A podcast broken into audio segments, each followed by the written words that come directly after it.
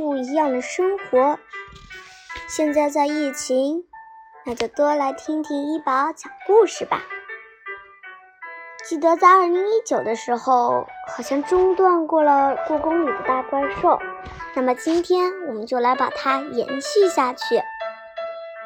今天讲航时之外星人。电脑屏幕今天不知道是怎么了，忽明忽暗的。我用手使劲敲敲电脑外壳，屏幕仍然像马路上的黄色信号灯一样一闪一闪的。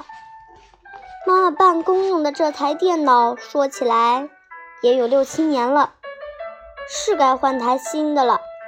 但是妈妈白天工作时还没有任何问题的电脑。为什么偏偏在我晚上偷看动画片的时候出问题？真让人想不通。不知道是不是我敲得太用力了？突然，啪的一声，电脑屏幕彻底黑了，上面什么画面也没有了。不光是电脑，天花板上的电灯、院子里的路灯都无声的灭掉了。我一下子陷入黑暗里，早就过了游览的时间。故宫里安静的吓人，我简直就像误闯进了深深的海底似的。怎么办？我害怕了。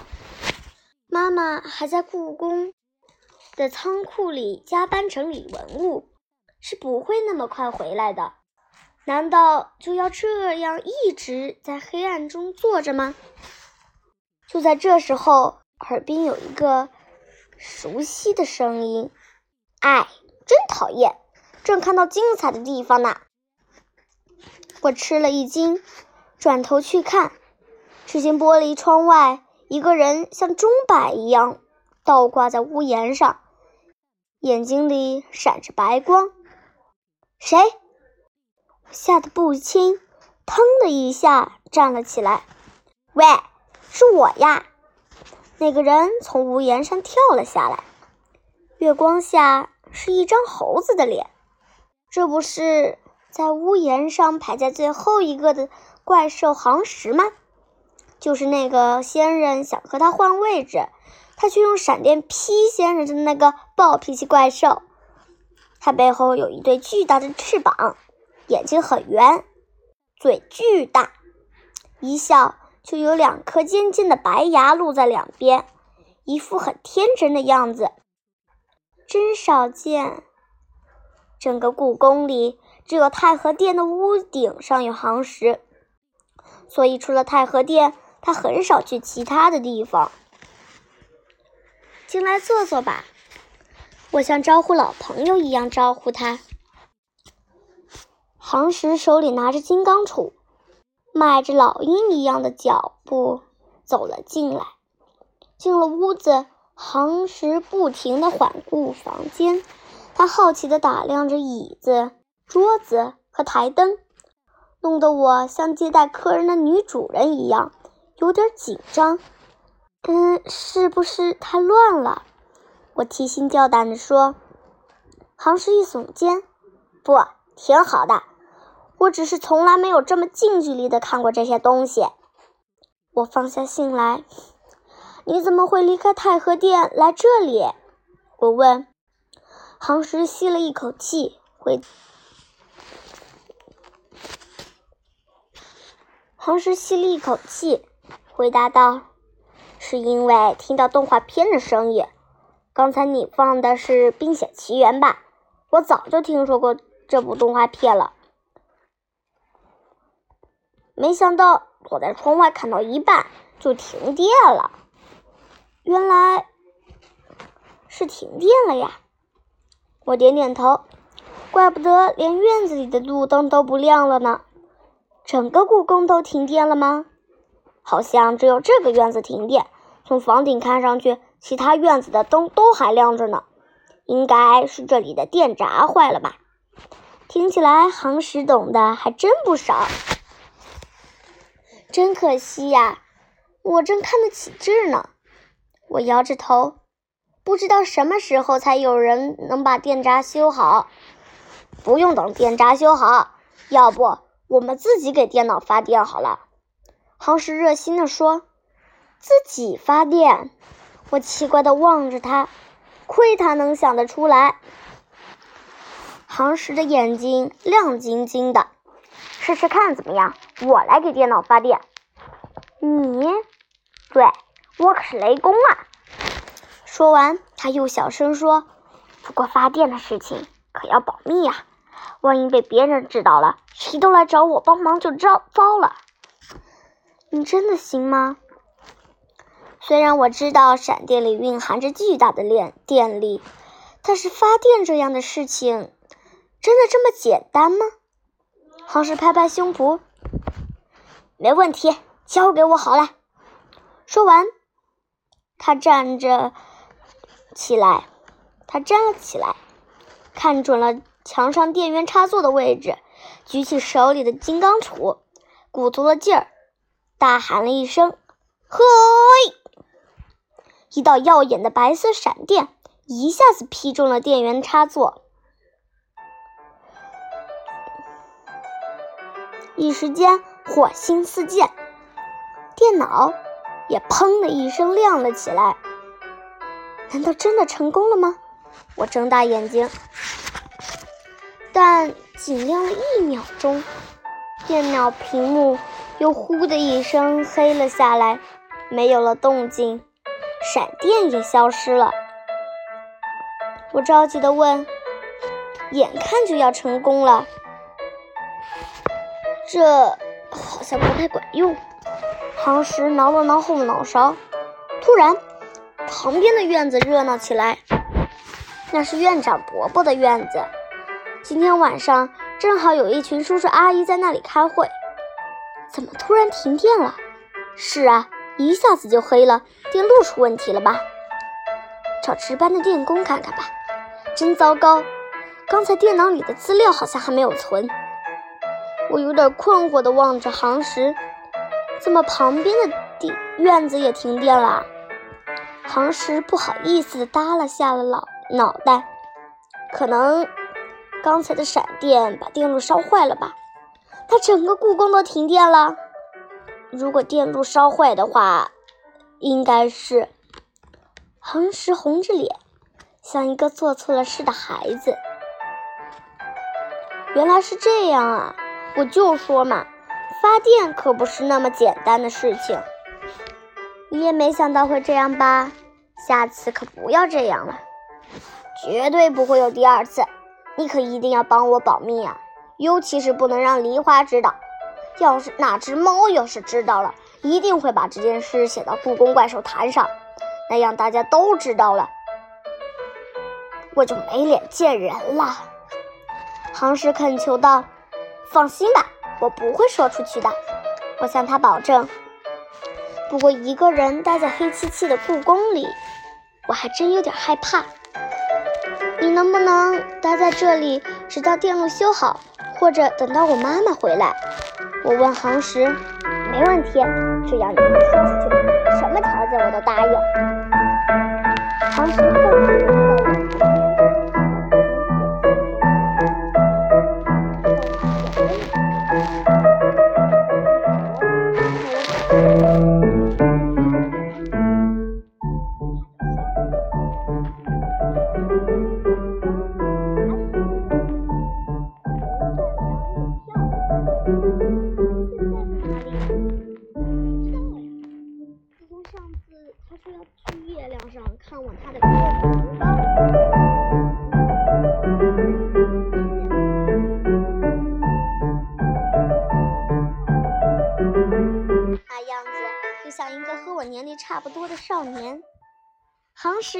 动画迷呀。我的梦想就是把迪士尼的动画片全部都看完。他回答：“只是迪士尼，只只是迪士尼吗？除了迪士尼的动画片，我还喜欢雷神电影。要是有机会能去迪士尼转一转，并且去看看好莱坞，那是雷神的拍摄地呢。”如果能看到，那就没什么遗憾了。每个怪兽心中都有一个小小的梦想啊。我心里想，天马是坐出租车，斗牛是去动物园，凤凰喜欢看连续剧，同时的梦想居然是看迪士尼的动画片，都是些可爱的怪兽啊！因为你是雷公，所以才喜欢《雷神》这部电影吗？我又开始好奇了。杭石杭石的头往后面仰了仰，靠在自己的翅膀上。几千年来，我一直不想不明白自己是怎么来的，但是在看过《雷神》后，我就明白了。对于我这种连变形金刚电影都没看过的女孩来说，简直太陌生了。难道你和美国的雷神是同一个人？我猜测，不，他把我他比我。长得英俊多了，他摇着头。但是这部电影给了我一个启示，我应该是个外星人。外星人，我张大嘴巴。他叹了口气，点点头。唉，我查过我出生的资料，几乎所有的古书里都说我是从一个大蛋里孵出来的。我想那是应那应该不是蛋。椭圆形的宇宙飞船，宇宙飞船？难道你还记得自己在外太空的事？不记得。他摇摇头。我只是觉得，我不是一般的怪兽。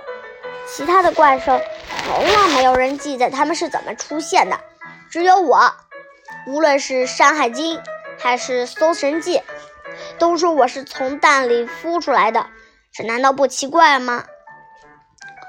我想了想，说：“这也没什么奇怪的，没准儿你是个恐龙差不多的怪兽。恐龙不都是从蛋里孵出来的吗？恐龙不会制造雷电。”航石举起手里的金刚杵：“我可是有超能力的。”我点点头。长着猴子的脸、鸟的翅膀、鹰的爪子，还能制造雷电的航石。没准儿真的和超人一样，是坐着椭圆形宇宙飞船来到地球的外星人。要是能找到当年的蛋壳就好了，这样就知道是不是宇宙飞船了。唐石叹了口气：“你出生时的蛋壳留下了吗？”“嗯，传说是掉在雷州，被那里的人捡走了，还供了起来。”后来捡到蛋壳的人家都成了名门望族。你还真做了不少研究呢。我最近要去雷州一趟。杭石像是下了很大的决心，用力的点着头。雷州很远吧？我有点担心的看着他。不远，不远，扇扇翅膀，一下子就能到了。啪！我们头顶上的电灯突然亮了，白花花的灯光真耀眼呐！紧接着，电脑屏幕、院子里的路灯也都亮了起来。来电了，杭石站起来，拍拍身上的羽毛：“再见吧。”“嗯，希望你能在雷州找到蛋壳。”我给他鼓劲儿：“看我的吧！”告别后，杭石走出屋子，张开巨大的翅膀。嗖的飞上天空，一下子就不见了。第二天，我放学后刚刚走进妈妈的办公室，却看到里面挤满了人，闹哄哄的，乱作一团。太和殿出事儿了，屋檐上的行石不见了。妈妈一脸焦急地说：“妈妈，这里要开会，你随便找个地方去转转吧。”行石不见了，我纳闷极了。昨天晚上明明还和他聊到半夜，难道他已经出发去雷州了吗？放下书包，我一路不停地向正顺门跑去。吃晚饭的时候去那里找梨花，就能找到。果然，梨花跑过来，他就亲昵地用头蹭着我的腿。我把猫罐头倒到饭碗。他最喜欢的海鲜味儿。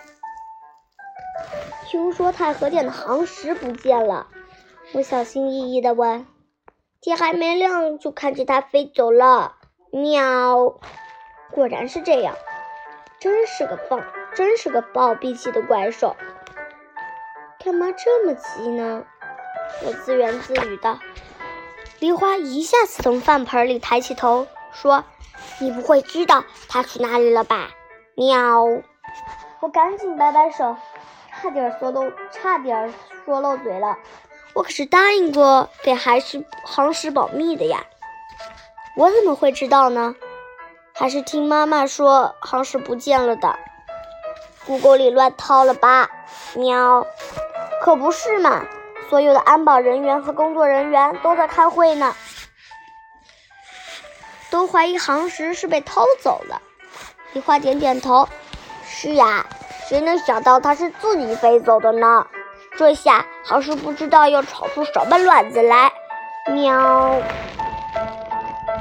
这天晚上，妈妈一直忙到深夜。他和负责安保的叔叔带着警犬一直在太和殿附近寻找着线索。第到了第三天，连警察都出动了。杭石不会就这么逃跑了吧？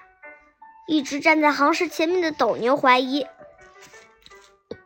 真是个没义气的家伙。出远门也不说一声，我和他可是做了几百年邻居了。